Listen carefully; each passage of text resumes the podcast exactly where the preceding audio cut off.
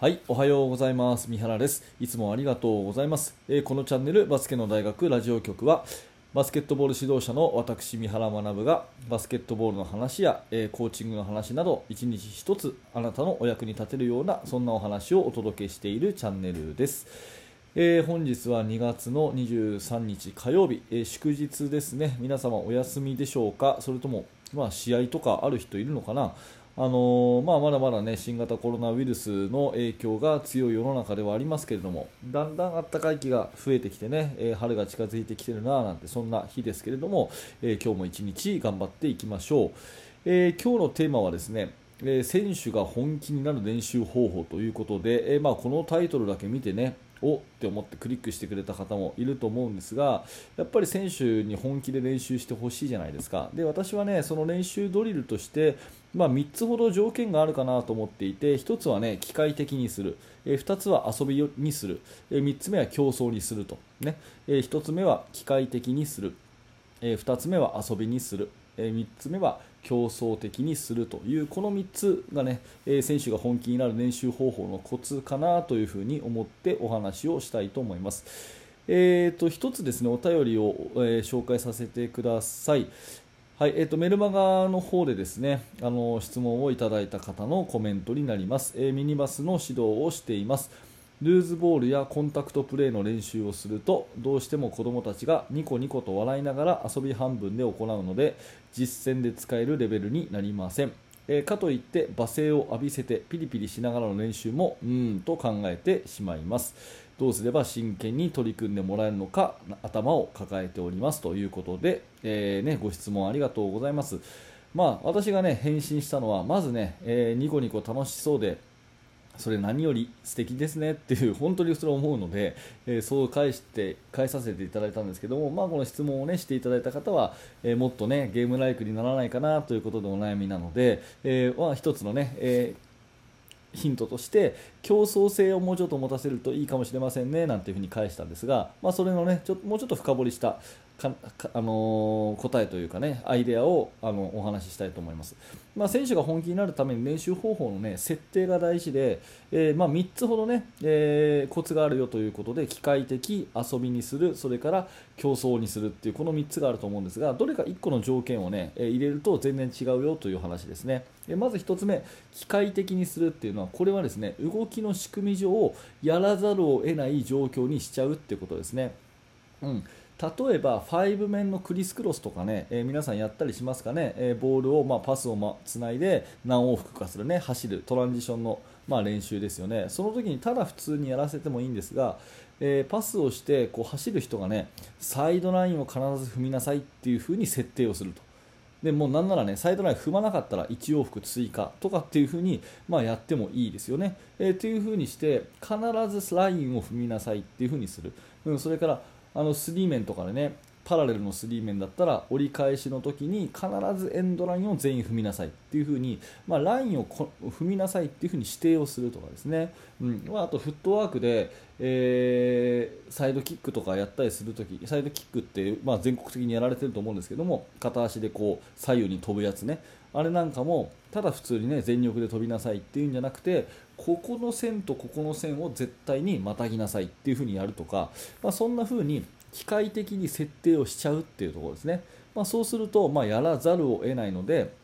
まあ、言葉は悪いですけど仕方なくやってるうちに能力が身についてくると。仕方なくやっていくうちに能力が身についてくるというような、まあ、そういう狙いにすると、まあ、また一つ違うかなというところでこれ機械的っていうところですね、うん、でこれよりもねもっとやっぱり望ましいのは、まあ、選手が楽しくなるっていう意味ではやっぱ遊びにするっていうことも一つ大事だと思います、ねえー、と2つ目の遊びにするっていう要素ですね、ま、これは分かりやすいのがですねウォーミングアップのランニングですね、ま、ランニングをする最初に体を温めるためにコートを何周かね走るっていう風にする、ま、これいいと思うんですね。でこれ機械的にやるっていうんであれば、うん、大回りさせるためにちゃんとコーンを置いてねこの線を必ず回るときは踏みなさいという風にするとかって、まあ、これが今言った機械的な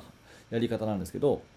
まあ、機械的にするとやっぱり良くも悪くもつまらないんですね。面白くないんですよね。だからそうじゃなくて、えー機械的にやるんじゃなくて遊びにするっていう要素をするするというふうに考えた時にじゃあランニングはどうやったら、えー、遊びになるかっていうとこれ追いかけっこにすればいいんですね、うん、鬼ごっこにすればいいんです、うん、それからあの走ってる時に前の人を抜かしましょうとかね、まあ、何でもいいんですけれどもそういうふうにちょっとした遊び感覚にしていくというふうにすると、えー、まあ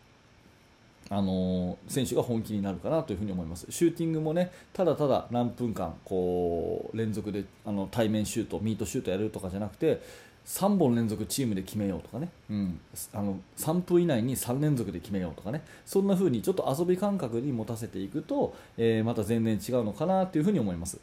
で、えーまあ、これが第2段階目ね。で第3段階目で一番いいのは競争的にするってことですね。やっぱりこのバスケットの、まあ、質問者さんからもありましたけど試合っていうのは最終的に競争なので普段の練習からもそういう競争的な要素を入れたいで、まあ、そういうことだと思うんですけれどもこれをですね遊び感覚の延長で競り合いを起こさせるっていう風に設定するといいなと思います。で私がね、まあ、考えた中で、えー、とってもこれは効果的だなと思ってる練習の一つにリバウンドの練習があるんですけれども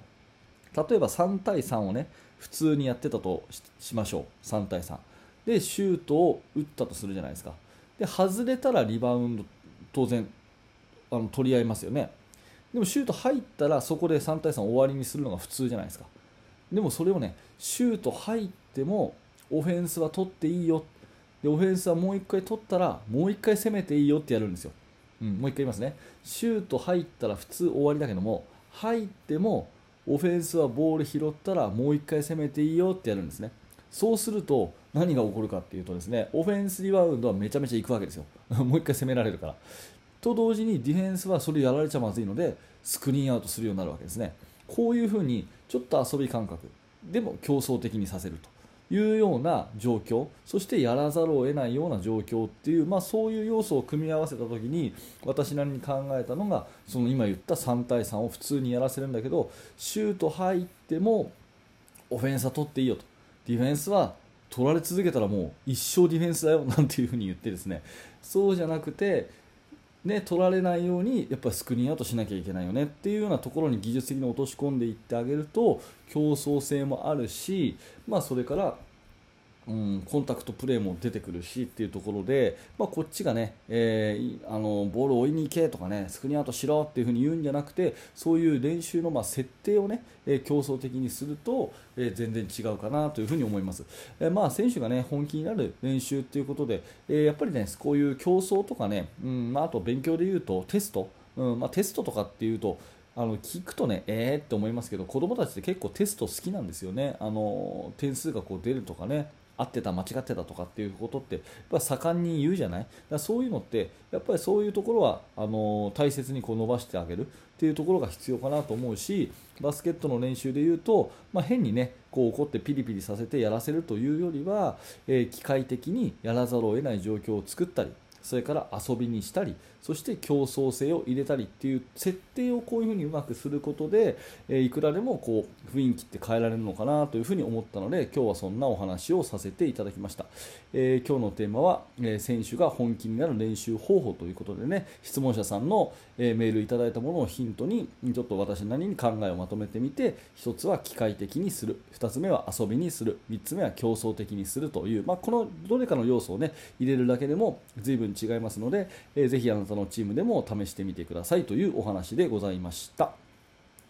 はい、えー、いつも本当にありがとうございます。えー、このチャンネルはですね、毎朝7時、えー、頑張って更新をしておりますので、えーもしね、えこの放送が何らかあなたのお役に立ったなと、うん、なかなかいい話だったなというふうに思っていただけるのであればですね、えー、ぜひフォローしていただいて、明日の朝7時もお楽しみにしてください。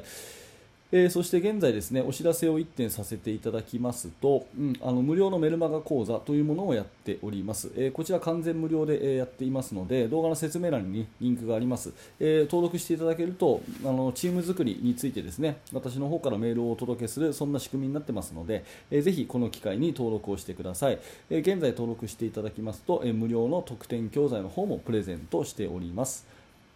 はい、えー、最後までご視聴ありがとうございました。三原学でした。それではまた。